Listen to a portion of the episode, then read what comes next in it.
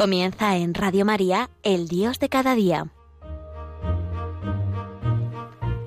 Desde la Archidiócesis de Toledo nos acompaña el Padre Luis Lucendo.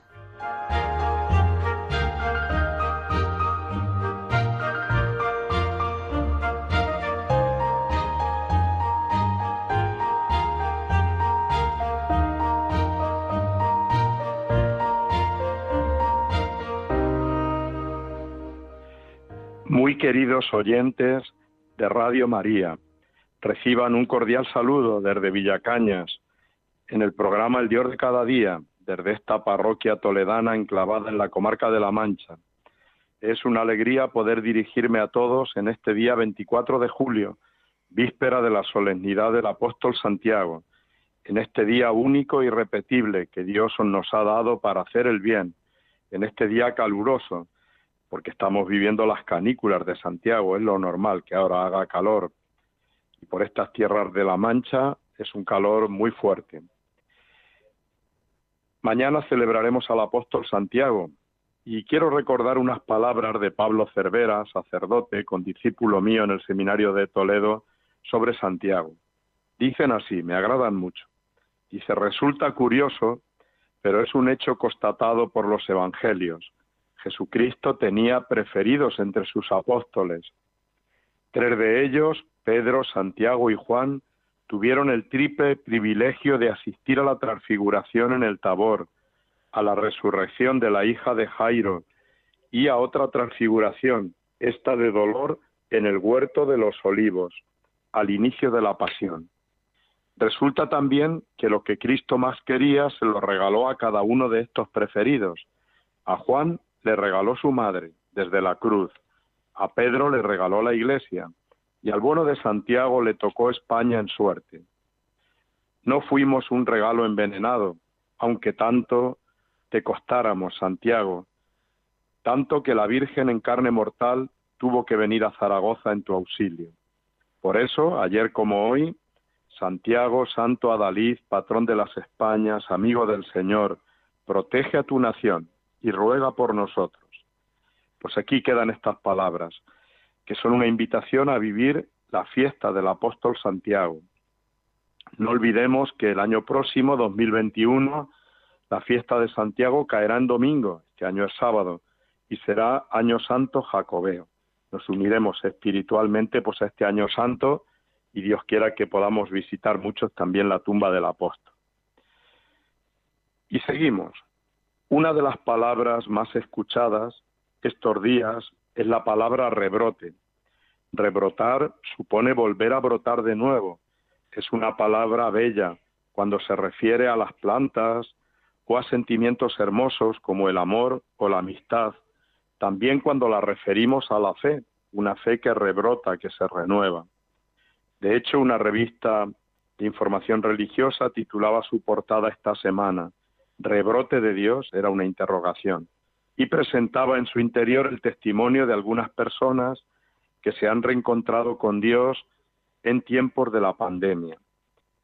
Pero ahora todos tenemos miedo a esta palabra.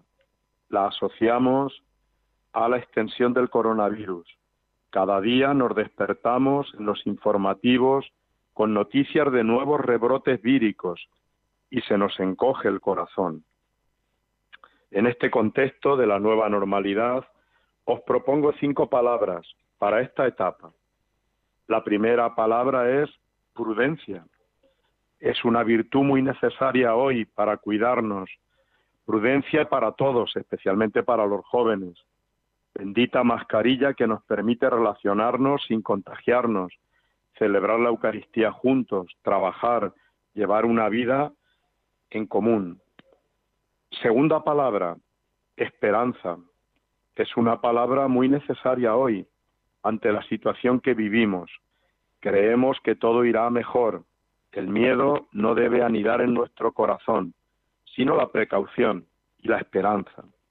Esperanza en la labor de los científicos que están buscando nuevos tratamientos y están elaborando vacunas en diversas partes del mundo.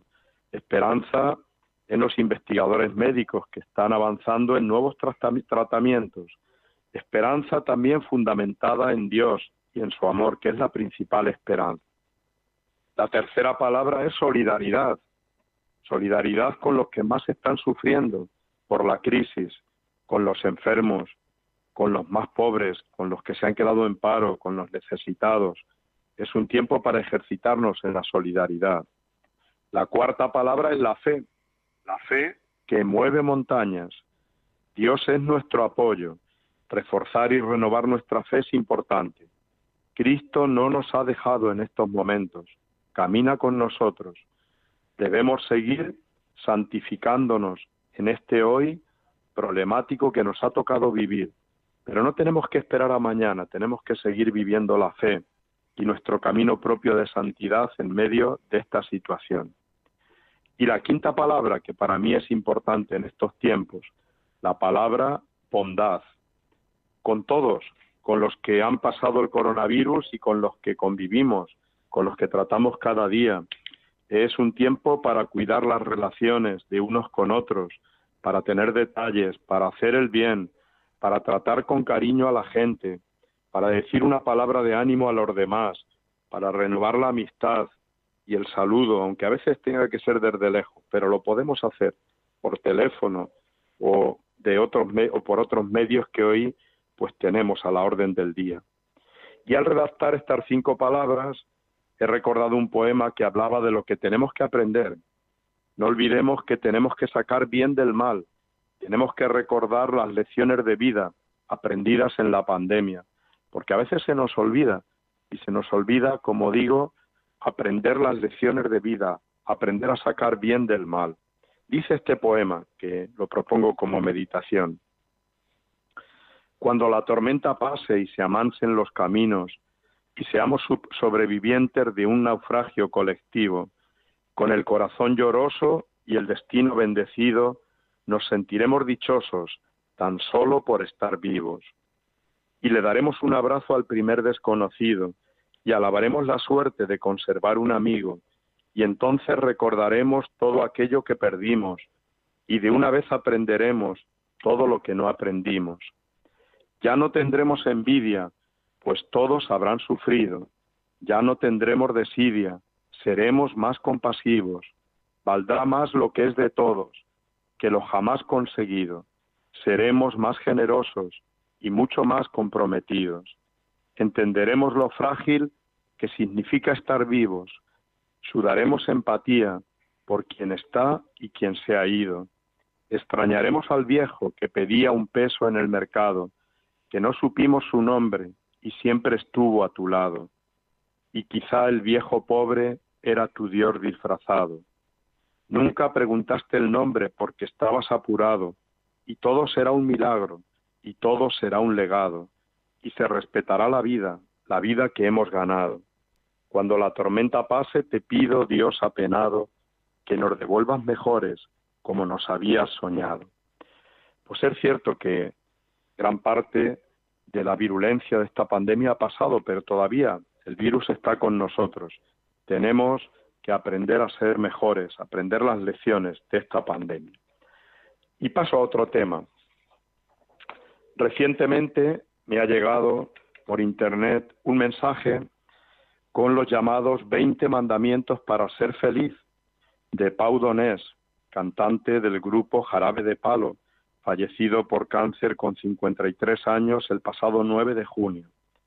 La mayoría de estos mandamientos denotan un gran sentido común, por ejemplo, que sepamos vivir el presente, que no perdamos el tiempo pensando en el futuro, que dejemos de hacer montañas de granitos de arena, que nos riamos mucho, que aprendamos a decirnos te quiero, que escuchemos, que nos queramos a los demás y a nosotros mismos, que nos peleemos lo mínimo posible, que nos dejemos de malos rollos, que le perdamos el miedo a la muerte, que pongamos al mal tiempo buena cara. Están recopilados de su libro escrito hace tres años, precisamente cuando cumplió 50, teniendo ya diagnosticada su grave enfermedad. Y este libro lo tituló 50 palos y sigo soñando. Valoro las reflexiones de Pau Donés. Su experiencia vital ha sido intensa, ha conocido el éxito y el sufrimiento, y sus mandamientos me recuerdan que el corazón humano busca la felicidad. Y es que los cristianos buscamos, como todo ser humano, la felicidad. En la Sagrada Escritura aparecen muchas perlas de esta sabiduría que nos muestran el camino de la felicidad. Ya en el Antiguo Testamento se nos invita a amar al prójimo como a nosotros mismos, a tratar a los demás como queremos que ellos nos traten, a no poner el corazón en los bienes de este mundo, a cuidar la amistad y el matrimonio, a ser justos y honrados, a amar a Dios sobre todas las cosas. Y el Nuevo Testamento nos ofrece las bienaventuranzas, que son los caminos que Jesús nos propone para ser felices. El mandamiento del amor y tantos y tantos consejos de Jesús que nos ayudan a ser felices, como vivir el momento presente, ofrecer el perdón y la misericordia, amar incluso a los enemigos, la sencillez y la humildad ante Dios y ante los demás. No olvidemos que el mejor manual para alcanzar la felicidad es la Sagrada Escritura. Pues recordando estos, diez, estos 20 mandamientos de Pau Donés para ser felices, he recordado también una canción suya que nos ha dejado como un testimonio póstumo de agradecimiento a su hija y a sus amigos. Se titula Eso que tú me das. No sé si Pau era creyente, pero esto, esta canción tiene una letra preciosa que puede aplicarse a los amigos y como él la ha aplicado a su hija y a sus amigos, pero también a Dios. Yo propongo a nuestros oyentes que la lean también en esa clave del agradecimiento pues a las personas que están con nosotros, pero también dando gracias a Dios. Eso que Dios nos da es lo que nos hace vivir y lo que nos hace felices. Vamos a escuchar esta canción en este momento del programa El Dios de cada día. Eso que tú me das, Pau Donel.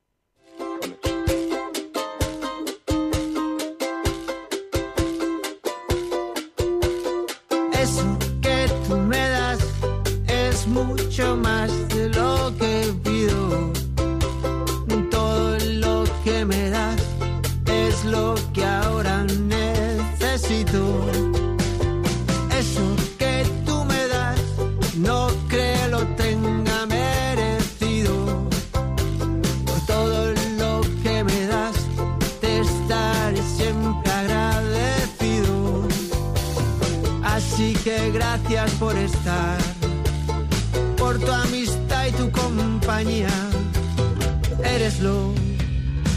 Mejor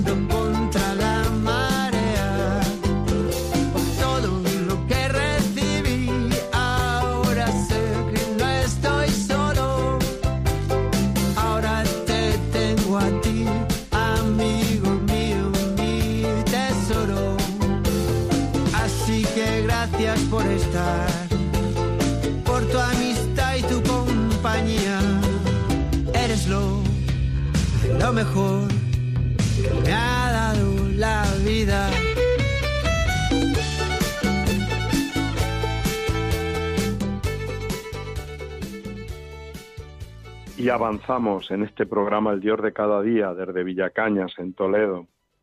En nuestra diócesis de Toledo estamos viviendo un tiempo de cosecha vocacional por el que también debemos dar gracias. El sábado fueron ordenados cuatro diáconos, el domingo 19 ocho sacerdotes y por si faltaba algo, mañana sábado, día 25, día del apóstol Santiago, será ordenado un obispo, Luis Miguel Muñoz Cárdava, sacerdote toledano, compañero nuestro en el seminario, que ha sido nombrado por el Papa Francisco nuncio en Sudán y Eritrea, y mañana recibirá la consagración episcopal de manos del cardenal secretario de Estado, Monseñor Parolín, en nuestra Catedral de Toledo. Felicito a todos. En estos días los jóvenes sacerdotes, con todas las precauciones posibles, están celebrando sus primeras misas solemnes.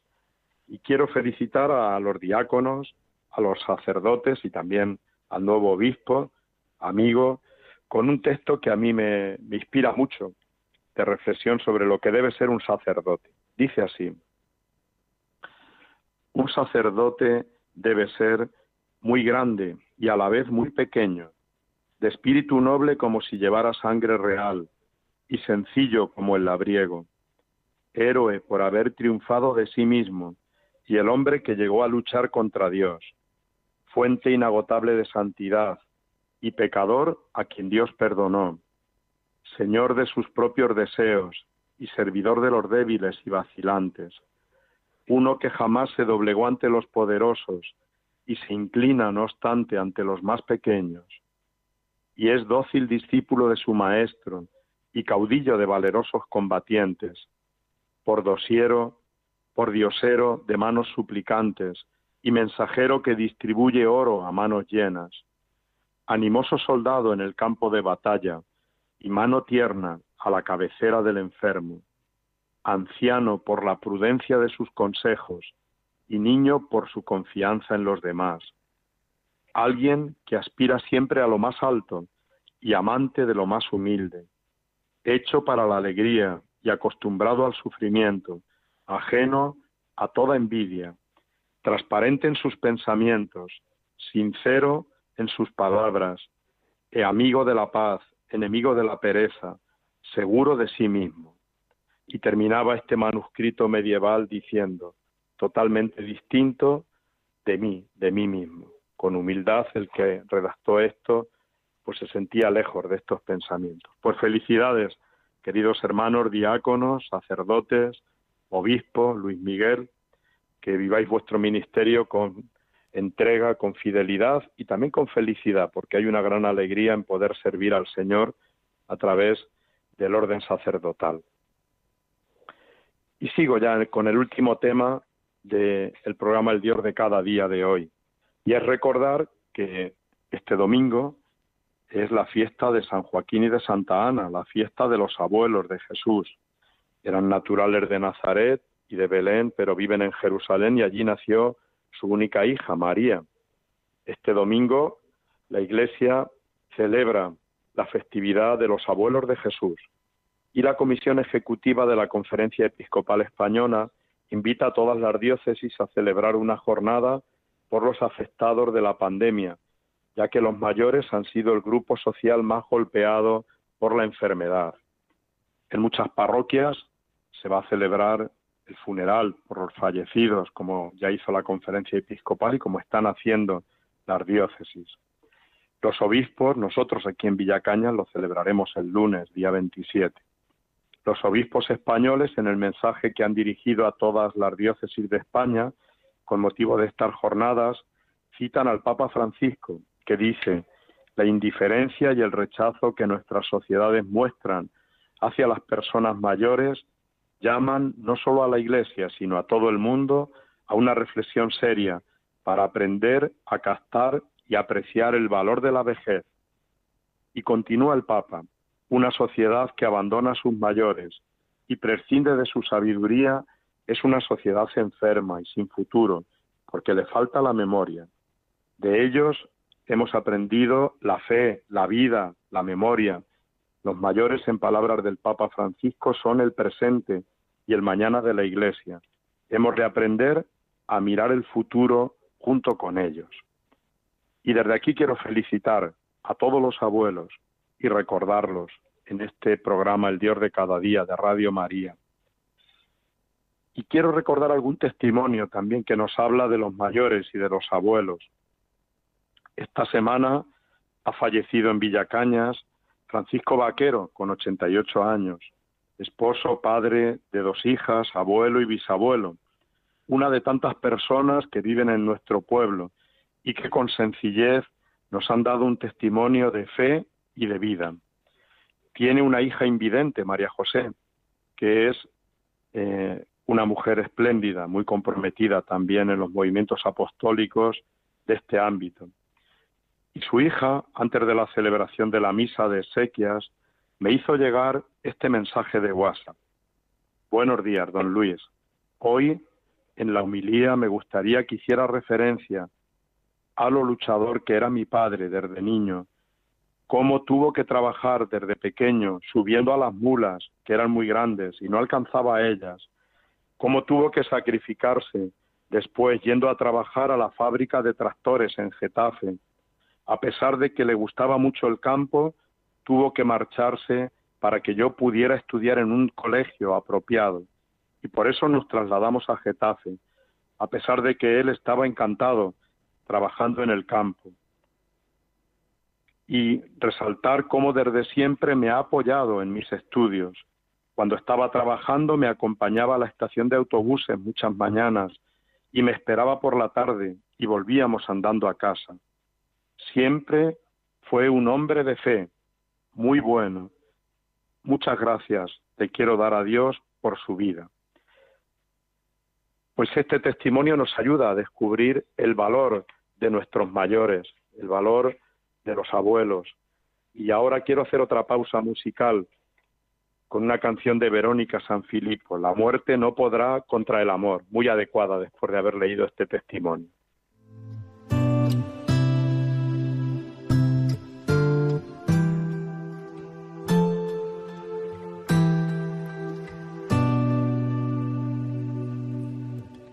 Desde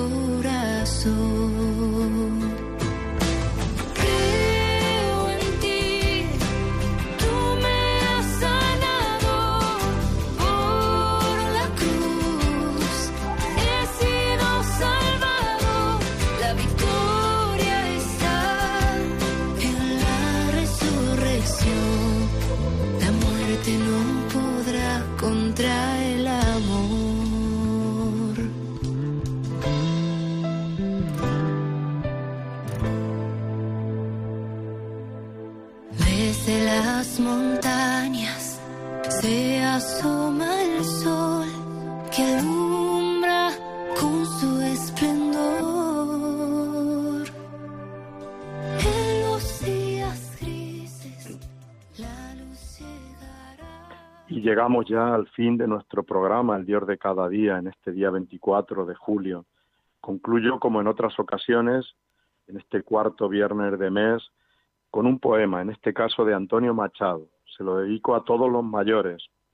Es un poema titulado Al Olmo Viejo.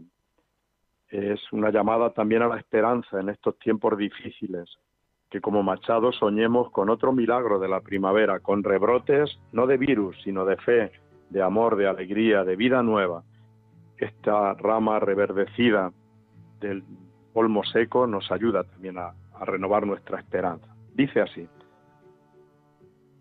al olmo viejo hendido por el rayo, y en su mitad podrido, con las lluvias de abril y el sol de mayo, algunas hojas verdes le han salido.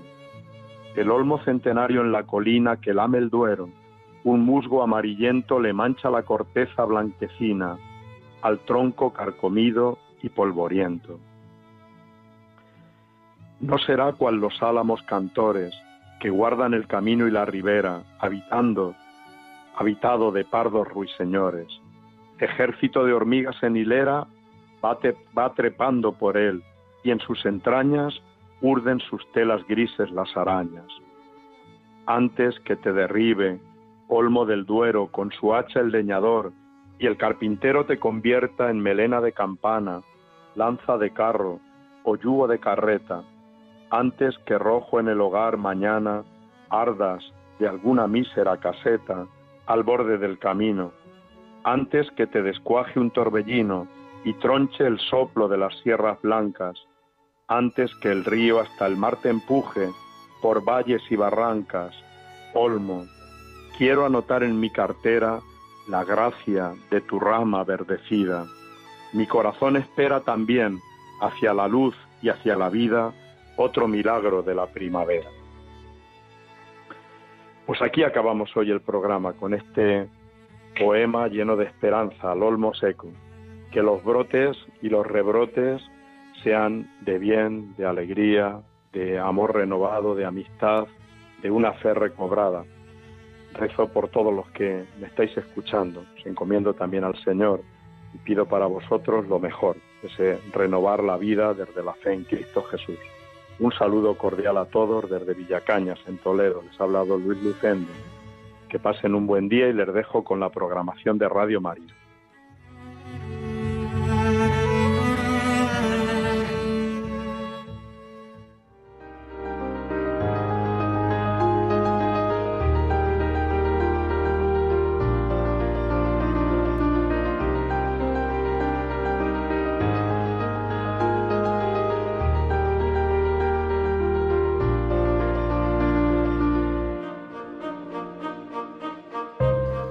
Finaliza en Radio María, El Dios de cada día, dirigido desde la Archidiócesis de Toledo por el Padre Luis Lucendo.